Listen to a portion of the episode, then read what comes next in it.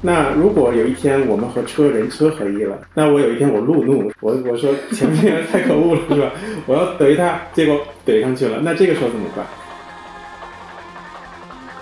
遇到危险的时候，那可能那个手臂对手臂会有一个神力，对不对？但是我也很想用，我就激活它，是吧？激活它，然后我一边跑一边客服给我打电话说：“先生，你要激活？” 我说：“要激活，要激活。”然后激活了之后返回去去揍那些坏人，是吧？听众朋友们，大家好，这里是复旦大学哲学学院和 WeTalk 联合制作的特别节目，我是主播刘小树。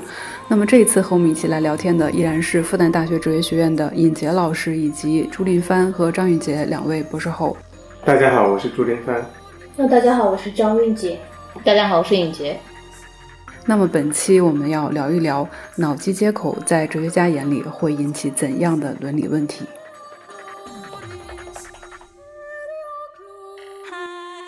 我觉得一个可能的类比在于说，它提供的那个自主性，比如说就是之前哈尹老师提过一个案例，是说那个手臂是吧？就是比如说 那个手臂它做出一些坏的事情。对，这个例子就是其实跟韵杰刚才讲的那个很很紧密关联，就是说有很多哲学家会类似于考虑一个像思想实验一样的例子，嗯，就说如果我打比方说我跟韵杰同时站在了天台上，然后我想韵杰真是一个强有力的对手。然后呢，我我我我头脑中一闪而过的一个念头是，如果我把它从这上面推下去就好了。这是原来的那个版本的例子嘛？但是这个时候我是装了一个这个 BCI 的设备在头上，然后我有一个这个机械手，但这个机械手呢，跟这个 BCI 芯片它误读了我的一一闪而过的这个念头，嗯，然后他就把你推下去了，嗯，然后这件事情就当然是作为一个思想实验，他想问，那这个东西的责任归结，这个到底怎么做？因为就像你刚才讲的，他捕捉到的是你的一些很散在的，甚至是 unconscious 的东西，就是我把它当做我的 competitor，对吧？然后我觉得，如果是这样，他死掉我会更好的，就是这样的一种一闪而过的。但是你自己如果经过理性反思，你会觉得是一个很很不好的念头，对吧？但是如果被误读的话，手也很慌。对，就是谁对这个杀死韵杰的这个事情、这个 action 负责的话。首先，我觉得我我可以就是不直接讲，但是我可以从否定的角度讲。我觉得就是那个人，就是尹杰老师这个人，应该不应该是对他负责？那手说该我负责吗？对，我觉得手也不应该负责。所以手的发明人应该负责。这就是刚才我想举的那个一个类比的案例，就比如说，呃，我的特斯拉在自动驾驶，那是深度自动驾驶，这时候呢出现了一些很糟糕的一些交通事故，是吧？那这个时候是应该这个车的所有人负责呢，还是那个车子负责，还是这个车子的那个程序员负责，还是那个车子的公司来负责？就是这个时候我们会产生一些关于责任的模糊地带。那当然，这个案例里面车子是完全自动的。那如果有一天我们和车人车合一了，那我有一天我路怒，我我说前面人太可恶了，是吧？我要怼他，结果怼上去了，那这个时候怎么办？就是我我们会发现有很多这种。呃，我们将一个明确的责任模糊化了，那这个时候产生的那种呃那种呃矛盾，或者是那种呃呃那种责任归属的那种难题，会变得更加复杂。对，就是你讲的这个很好，就是责任模糊化的话，那就应该形成一个比较新的一个理论，跟所谓的责任的法律跟体系。就是责任分配，责任分配就应该跟以前的那种。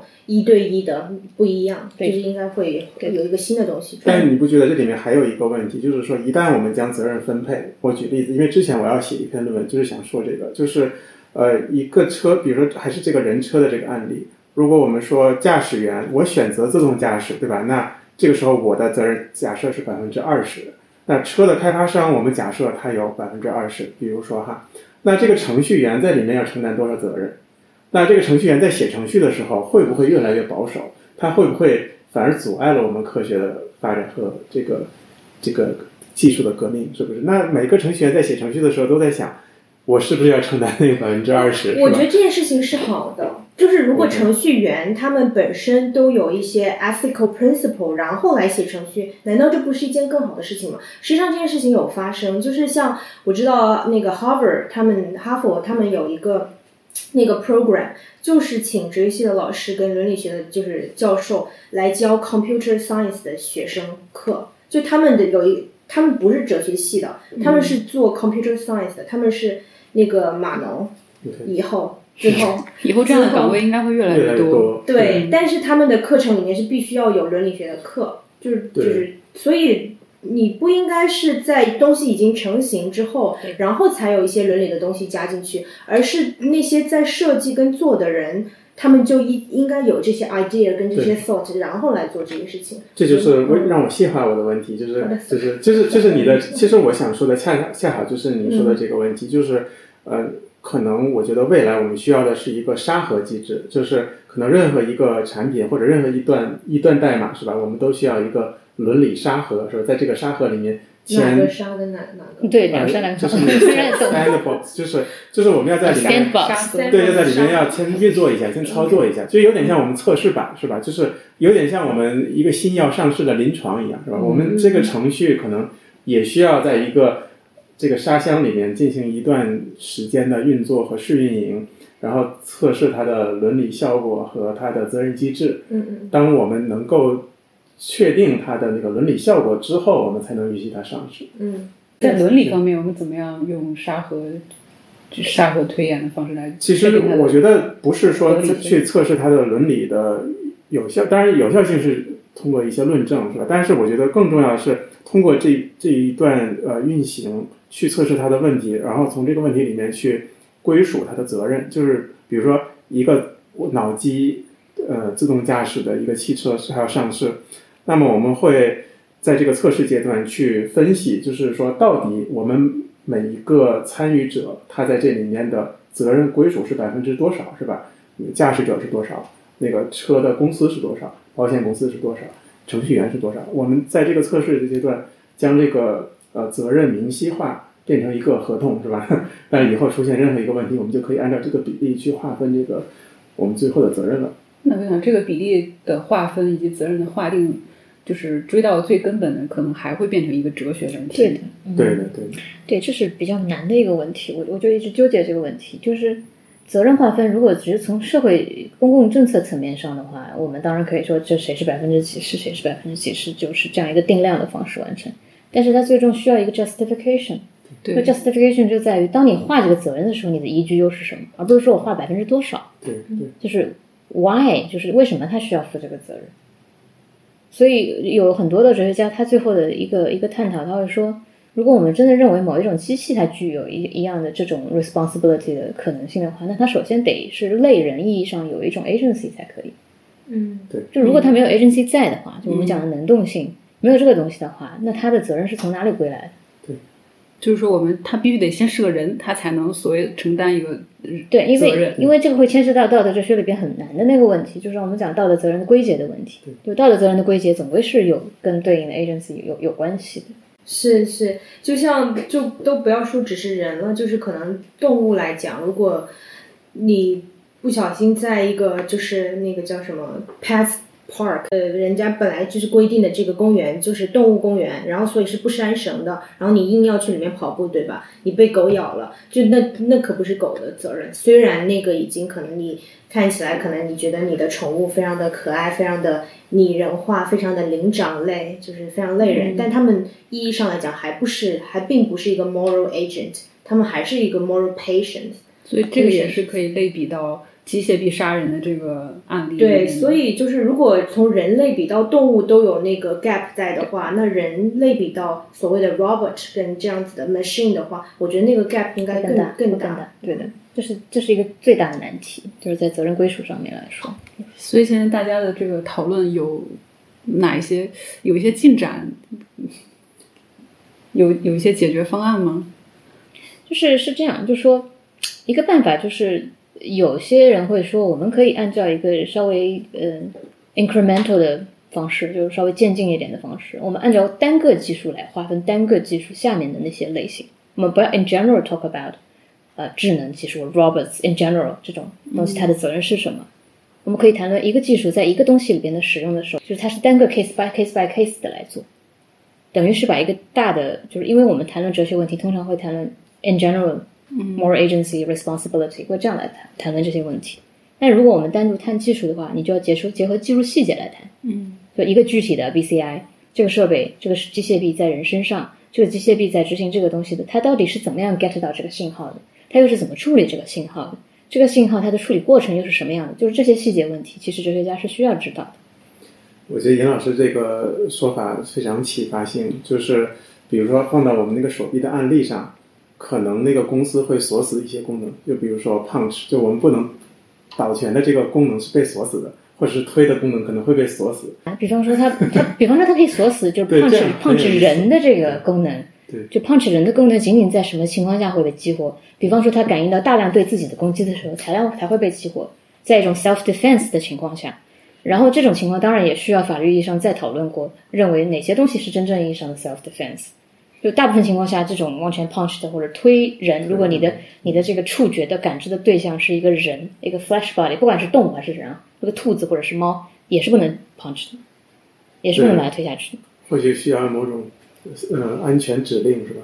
就是 这样就把那个安全指令，对的，它需要一些安全指令，因为它身上的那个东西本身它是 bear responsibility 的。就把这个大的问题把嗯 Break down 一个一个案例里面。对的可能现在就是是我们现在需要很多的人来做这个事情，因为大部分人都满足于非常 general 的 talk about 这些事情，然后这些事情越谈越糊。我忽然觉得殷老师说的这个让我想起一个很有情景化的一个画面，就比如说我我我家有辆沃尔沃的汽车嘛，那有一次一个非常小的追尾事故，然后沃尔沃给我打电话说说先生您的车子是不是追尾了，然后什么什么，我就在想，就是放到这个手臂的案例里面，如果遇到危险的时候，那可能那个手臂对手臂会有一个神力，对不对？但是我也很想用，我就激活它是吧？激活它，然后我一边跑一边客服给我打电话说：“先生，你要激活。”我说：“要激活，要激活。”然后激活了之后返回去去揍那些坏人是吧？对，其实并不是很好笑，因为我觉得这个情景还蛮还蛮有可能实现的，因为也有很多做 BCI，包括我们今天的题目叫脑机智能嘛，因为脑机智能是一个非常大的题目，因为很多人为什么叫脑机智能？因为现在除了我们说在国家战略发展意义上面讲脑机智能，因为它是脑计划里边的一个重要的一个就是重要的一个一个技术要发展的技术嘛，他们叫做其实他们叫做脑机融合，就 brain computer integration，然后他们的设想其实蛮科幻意义上的。他们就是想把那种生物体的这种智能，就是我们对吧？主要是我们人类生物体的智能和机器的智能合在一起，然后融合成一个混合形态的智能。就这个听上去非常的科幻，因为它像一个 cyborg，嗯，就是你刚才那种机械臂的场景，攻攻攻壳机动队嘛。对，对，类似对啊，就是他们的这整个的，如果你想远一点，它就是一个很科幻的场景。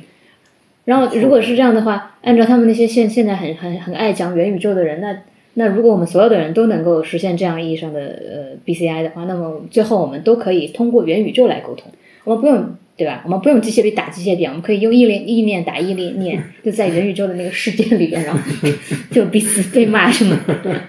那我可以理解这种设想，实际上在和脑机智能真正的就是呃在工程上的发展，它是有一些错节的。对的，是的。他说他们类脑智能的人到底在做什么？其实他们做的事情都是很实验阶段的，他们仍然在研究。当我做一个神经调控的呃这个测试，当我变它的信号的这个模式的时候，那这个人他的特定区域的反应到底是什么？他的脑电波有什么变化？他就是他就是做这些测试，没有进入到非常非常前沿的这种干预阶段，至少不像马斯克讲的那么前沿。嗯嗯这听起来有点像上回我们聊人工智能和人类的那种感觉，就是我们很多恐慌对于人工智能有很多的想象，呃，觉得他会不会变成人呀？他会不会伪装成一个，然后偷我们的资源呀，让我们帮他迭代，最后他干掉我们呀？就是他会不会拥有一个自我意识啊？但实际上，就是搞代码的人，他们每天就是不想睬你。对对，他说：“哎，你们问都是什么问题？”对，这种文科生在瞎想什么呢？这是的。对，之前有一个人就也问过我说，呃，真的植入了一个芯片，它能不能影响我的意识？我说，其实其实对有是有可能，但是我的意思是说，它不会那么具体。嗯、就比如说，呃，曾经有个案例嘛，就是那个法国一个认知神经科学家叫迪昂，然后他呢就举过一个例子，说当时法国在一九八十年代末的那个总理密特朗，他在竞选啊，法国总统啊，密特朗他在竞选的时候呢，他只要求那个法国电视台在那个新闻开头的时候有一个暗，就是暗暗的一个身影，就是密特朗的握手的一个身影，只通过呃三秒钟这样的方式，就给所有的法国人植入了这样的一个意识哈，所以在竞选的时候给他加了很多票。其实我的意思是说，我我们可能不需要植入，都可能影响到我们的意识。更就是植入这个事儿呢，带给我们的影响可能还没有那个还没有那个深，对吧？就是那个具体化的那种形象。嗯，所以就至少在现在来看是这样。那未来怎样，我们还很难说。这在一定程度上可以缓解我们对植入的恐慌。对，对对对。因为其实很多的很多的做医疗的人，或者是做这种的科学开发的人，其实他们最担心的是安全性问题。他们都不担心，因为那个效果对他们来说根本就没有实现，就是很多的效果都是后面的事情。就第一步他都没有过，就是这个东西必须得安全，然后我们才能呃在临床上，比方说我们在伦理审查里边才能让他把放到人身上来做这个实验。如果他安全性都没过的话，那么后面的效果根本就不用谈。那他之前的就是在人身上做之前是会在。那个 mammal 那哺乳动物之前身上对的，对的，对的，对不叫 mammal，对，猴子的，对，对的，对的，是灵长类，对，主要是其实最好的当然是灵长是最好的一个，嗯，对，然后很麻烦的，因为因为整个的神经伦理的很多的争论都是因为呃大大量的国际的这种脑计划都在用非人类的灵长动物，所以整个因为因为从猴子那里它的模型是最好的，就是它的模型是最最最容易。外推到人身上，那像他们经常做的小鼠、大鼠啊、兔子啊，其实都不是很好用。那之前严老师还提过一个案例，就是呃，阿尔兹海默症患者的那个小本子。哦，想起来，这个是这个是朱博士最擅长讲的那个延展心灵的、延展认知的这个例子。就是他举的这个例子是两个人，一个人叫 Inga，一个人叫 Otto。然后呢，其中一个人呢，他是正常人。然后呢，他记得，嗯，这个纽约当代艺术博物馆在第几届和第。第几个 street 跟第几个 avenue 交界？另外一个人他不记得这个东西，因为他有痴呆症，然后他只能借助于记笔记。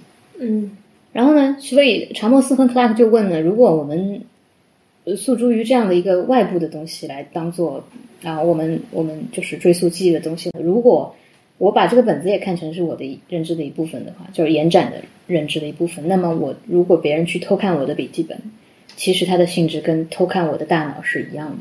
就是我们说通俗一点的，就是这个小本子，它是不是也有可能也像是我的脑子的一部分一样？对，这个它既包含记忆，也包含一部分信念，是吧？那因为由于就是 auto 呢，它它没有这种呃长期的记忆能力，它将它的这个本子看作它的延展信念，是吧？就是刚才韵姐说的，信念是一个很重要的，因为它能驱动我们的行动。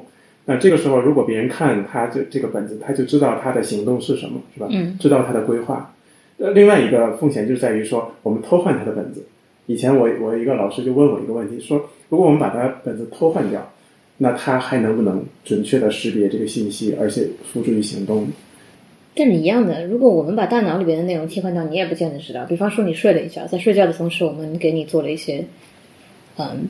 类似意识或记忆的替换，那你醒来以后，你也不会知道会替换。就乔莫斯在讲意识上传的是说，呃，就相当于我们可以想象有无数个 tiny robot，对吧？无数个 tiny robot 就像神经元那么大，然后每次替换你的一个神经元，一次给一个替，就替的时候你是感受不到的，因为它是一个一个替掉。那这样子的话，慢慢切换掉，你其实也不知道自己的东西有没有被改改变过。所以我觉得这可能是我们在面临这个脑机接口或者脑机智能的时候，人的一个会重大的一个焦虑，就是接入多少的时候我还是我，以及在这个面临脑机接口、脑机智能的时候，我们就会考虑我到底是什么，就是这样这样的问题会浮现出来。这还是最后又回到了一个很本源的一个哲学问题，要传统哲学问题了，是吗？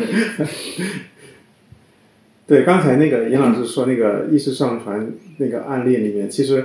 就是之前我们关于 personal identity，就是那个一个衍生的，就是 duplication problem，是吧？就是我们把一个人变成量子打到月球上，然后还有一个我，再组装起来，对对对对对。那这个时候我们应该怎么弄？就其实是把这个版本换到意识问题上面。那到底接入多少我还是我？就这个问题，不知道听众朋友们有什么想法？可以在评论区或者弹幕跟我们互动。那么这一期我们就先聊到这里，下一期我们会聊一聊。呃，通过脑机接口的方式，我们有没有可能让人类变得更聪明或者更道德？